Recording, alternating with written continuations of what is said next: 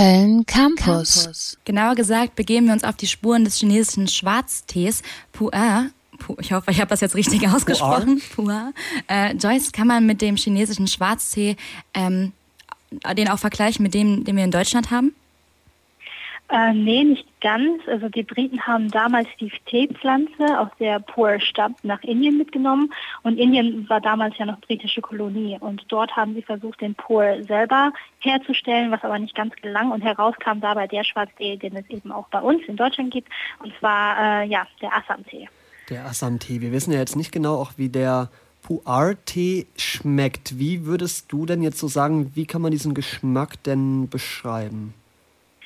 Äh, die Frage ist gar nicht so einfach zu beantworten. Das hängt von der Produktion, dem Reifeprozess und der Herkunft der Teeblätter ab. Was man wissen sollte, ist, dass Pu'er aus Yunnan stammt und Yunnan ist eine Provinz im Süden Chinas und ist eine der Ursprungsgebiete der Tee, der Hauptteepflanze.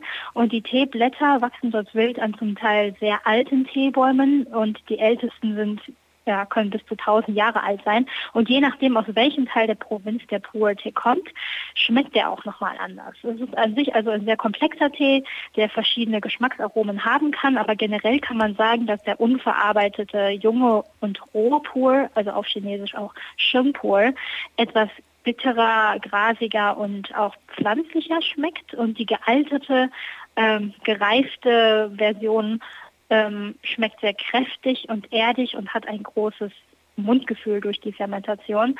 Ähm, der gereifte Pur-Tee heißt Shu Pur auf Chinesisch und ähm, ja, genau. Und ähm, ja, generell ist der gereifte Tee eben nicht so flüssig, hat mehr Körper und man spürt bei gutem Pur zum Beispiel auch ein leichtes Kratzen oder ein Trockenheitsgefühl im Rachen. Ah, okay, du hast jetzt auch zwischen jungem und altem Pu'er unterschieden? Warum ja, lässt man den Tee denn eigentlich altern? Ist das so ein bisschen wie bei Wein? Je älter der Wein, desto teurer und besser wird der im Geschmack? Hm. Also alter Pool kann auf jeden Fall teuer werden. Viele Poolhändler kaufen ähm, deswegen gerne immer Jungpool und lagern ihn selber mehrere Jahre lang und verkaufen ihn dann weiter. Ähm, man spricht von einem alten Pool, wenn man ihn für mindestens fünf Jahre lang natürlich altern gelassen hat. Ähm, warum man den Pool altern lässt, hat mit dem Teehandel von früher zu tun.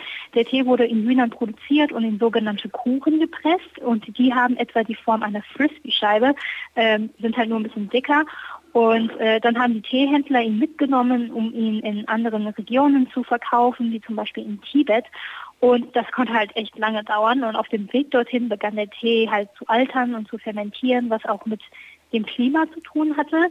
Und ähm, die Ernährung in Tibet war früher sehr einseitig und in Tibet wächst praktisch fast nichts an Gemüse, geschweige denn Obst. Und der Pol-Tee hat die einseitige Ernährung wieder ausgeglichen, weil in ihm viele Mineralien und Vitamine enthalten sind.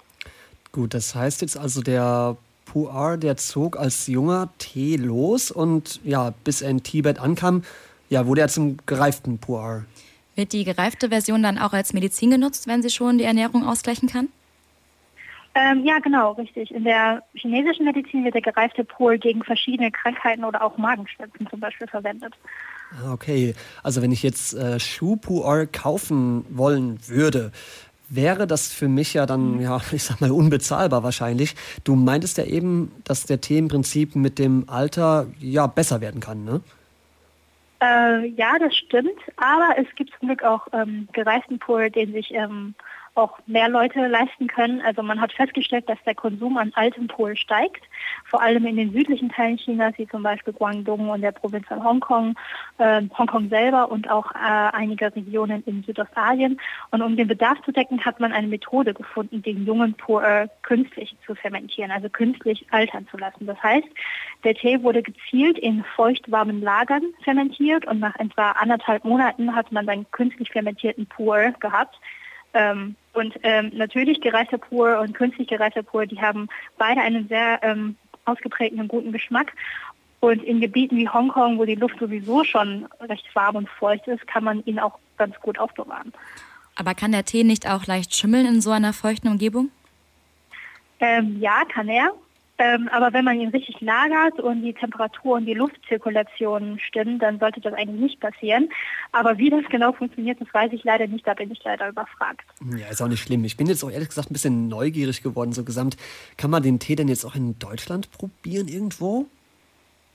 Also es gibt einige chinesische Restaurants mit kantonesischer Küche, die den anbieten. Ähm, der Kanton bzw. Guangdong liegt im Süden Chinas, also dort, wo eben auch viel gereifter Pur getrunken wird. Aber mittlerweile gibt es auch einige Teehäuser in Deutschland, äh, die den verkaufen. Weißt du, woran das liegt, dass Pua in Deutschland nicht so bekannt ist? Ähm, ich glaube, hier ist der Bedarf einfach nicht so groß. Also generell ist die Teekultur in Deutschland nicht so von ja, nicht so von Bedeutung. Also hier regiert eher der Kaffee, würde ich sagen. In China ist das eben genau andersrum, wobei dort das Angebot an Kaffee im Vergleich zu dem Angebot von Tee in Deutschland etwas größer ist, ähm, weil in, es in China jetzt mittlerweile halt auch ähm, Kaffeeketten. www.kölncampus.com www